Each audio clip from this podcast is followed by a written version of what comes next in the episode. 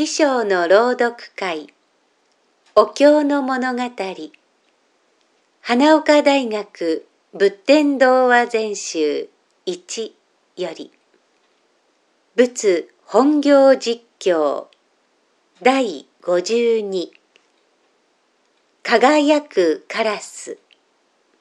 1山の中に八万羽の家来を引き連れた。カラスの王様がいた。王様は誰よりもお妃が可愛かった。何でも言うことを聞いてやった。ところがそのお妃が病気になった。痩せた。王様は心配でたまらない。優しく言った。欲しいものがあったら言うがよい。すぐ整えてやるから。そして早く良くなるのだよ。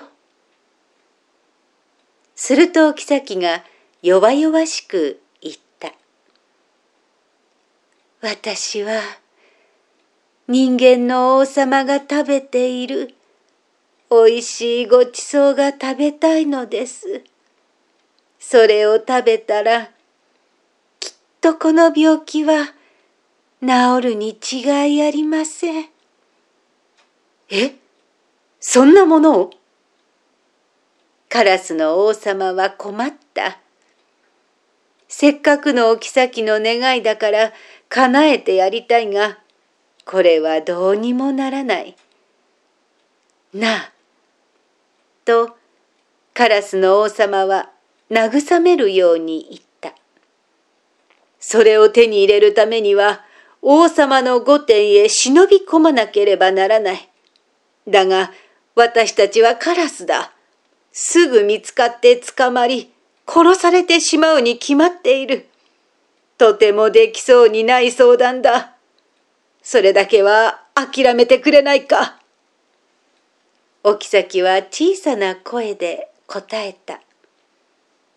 無理な願いだとはよくわかっています。でも、それを食べないと、私は死んでしまうような気がするのです。それからそっとつぶやいた。いいのです。私は死んでも。2カラスの王様は悩んだ。それを食べさせなければ、かわいいお妃は本当に死んでしまうかもしれない。死なせてはならない。だからといって、家来にそれを取ってこいと言いつけることは、死にに行けというのと同じことだ。家来も死なせてはならない。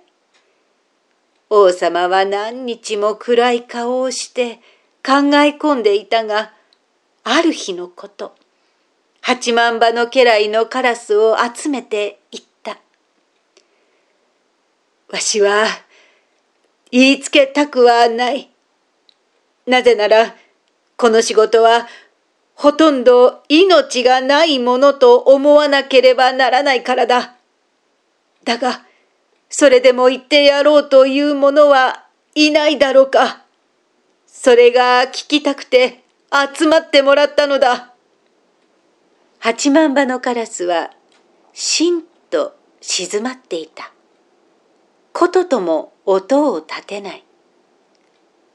いつまで待っても誰も何も言わなかった。それでカラスの王様は寂しそうにでは、今日の集まりはこれで終わる。と言った。別に腹を立てていない。みんな自分の命が大切なのだ。かけがえのないたった一つの命なのだから、それが当たり前のことである。王様と言っても、お妃と言っても、他人であることに間違いはない。だが、カラスの王様は八万羽というおびただしい家来たちが、たちまち空を真っ黒にして飛び去っていくのを見ながら、じんとするようなわびしさが胸の底からこみ上がってくるのをどうすることもできなかった。三その時だ、一羽のみつぼらしいカラスが近づいてきて言った。王様、その役目は私にさせてください。カラスの王様はびっくりしてそのカラスを見た。羽の色も悪く汚らしく、体の格好も良くない。ひどくみっともないのだ。ただそれだけの理由で王様はこのカラスが好きでなかった。家来の中でも未だに下っ端なのはそのためだった。だから特別に目をかけてやったことなど一つもない。恨みに思いこそすれ、こんな申し出をしてこようなどとは夢にも思わなかった。それだけに王様は嬉しかったのだ。よく言ってくれた。だが、この仕事は死にに行くようなものだということは分かっているのだな。もちろん分かっております。命などちっとも惜しくはありません。しかし、私はごちそうを取ってきて、お妃のご病気をお治しし、王様のご心配をなくしたいと思っておりますので、このお仕事をやり遂げるまでは、決して死なないつもりです。ありがとう。その決心を聞いて、わしは本当に心から嬉しい。カラスの王様は目にいっぱい涙をためて言った。お前はわしのたった一人の家来だ。しっかりやってくれ。頼む。4みすぼらしいカラスはパッと飛び立った。空高く舞い上がった。それから人間の王様の御殿を目指して一直線に飛んでいった。そっと御殿に忍び込んだ。すぐ王様の料理場が見つかったので、近くの木の茂みに身を隠して、じっと様子を見守っていた。見つかれば最後だ。よほど気をつけていなければならない。こそっとも音は立てられなかった。どうやらごちそうが出来上がったらしい。きれいな女の子がそれをピカピカ光った銀の器に盛り付けた。盛り付けた器を大きな盆に入れて持ち上げた。王様のところへ運んでいくのに違いない。それを見たカラスはそっと木から飛び降りると、廊下の梁に隠れ、下を通る女の子を待ち受けた。来た。カラスはさっと女の子に飛びかかり、その鼻をつついた。キャッと叫んだ女の子は、ごちそうの盆を廊下へ落とした。すべて計画通りに行った。カラスは散らばったごちそうをくちばしで加えられるだけ素早く加え、一目散に飛び帰った。ごちそうを持って無事に帰ってきたカラスを見た王様は子供のように喜んでお妃に言った。お前の欲しがっていた人間の王様のごちそうを取ってきてくれたぞ。さあ、食べるがよい。お妃はむさぼるように食べた。おいしいおいしいと食べた。おいしいものは身につくという。お妃の病気は目に見えて良くなった。それで命がけの仕事と知りながら王様はもう一遍行ってやってくれと頼んだ。みすぼらしいカラスは快く引き受け、やはり同じやり方でごちそうを奪ってきた。お妃はもっと良くなった。すると王様は欲が出て、恩返しの褒美はいくらでもするから、すまないけれど、もう一遍だけ、頼むと頭を下げていた。みすぼらしいカラスはまたあっさり引き受けた。褒美をもらいたいためではない。王様とお妃のために初めっから命を投げ出していたからだ。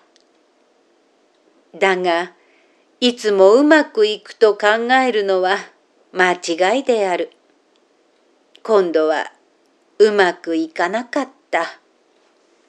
5人間の王様はカラスの話を聞くと、何度もやってきて、なぜわしのごちそうを取っていくのか。わけがわからないが、あんまり厚かましすぎて腹が立つ。と、怖い顔をして、家来の漁師を呼びつけて言った。カラスごとき者に思い通りにされているとは何事だ味をしめてまたやってくるに違いない。お前たちはよく気をつけていて、今度は間違いなく、生け捕りにするんだぞ。へえ、かしこまりました。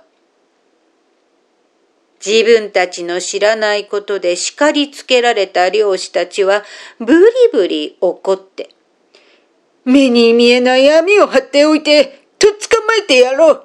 来てみろ。たかがカラス一羽ぐらい、逃がしてなるものか。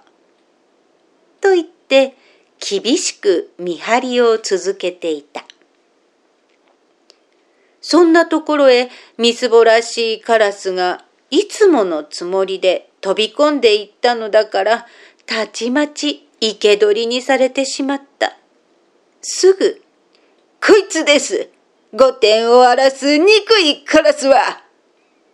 と言って、王様の前に引き立てられていったが、もともと覚悟ができているカラスは少しも慌てなかった。王様から、なぜわしのごちそうを盗んだり、女の子をつついたりしたのかと聞かれても落ち着いてその訳をありのままに話をした。命を投げ出しているのだから命乞いをするために哀れな言い方をすることもいらない。嘘をつくこともいらない。そして最後に、盗みをするということや、人を傷つけるということは悪いことだとよく知りながら、王様の心配そうな顔を見ると、そうせずにいられなかったから、そういたしました。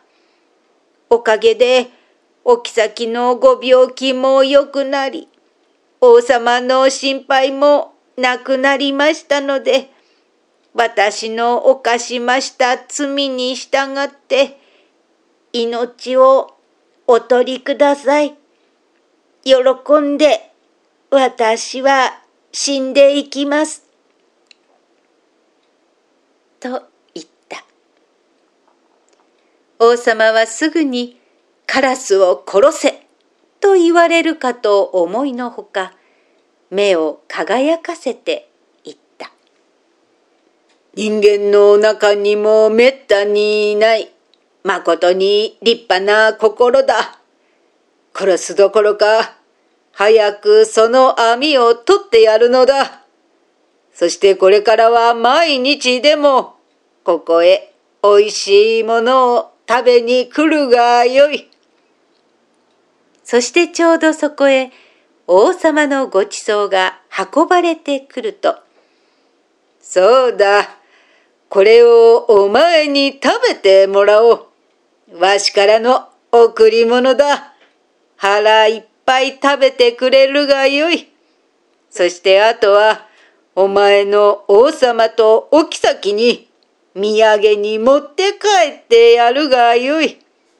いつまでもその気高い心を失わないで、幸せに暮らしてくれよ。と、ニコニコしながら言った。カラスは王様がこのことを知るとどんなに喜んでくれるだろうかと思いながら深々と頭を下げた。するとそのみつぼらしい姿が光るように輝いて見えた。仏本業実況第52輝くカラスおしまい。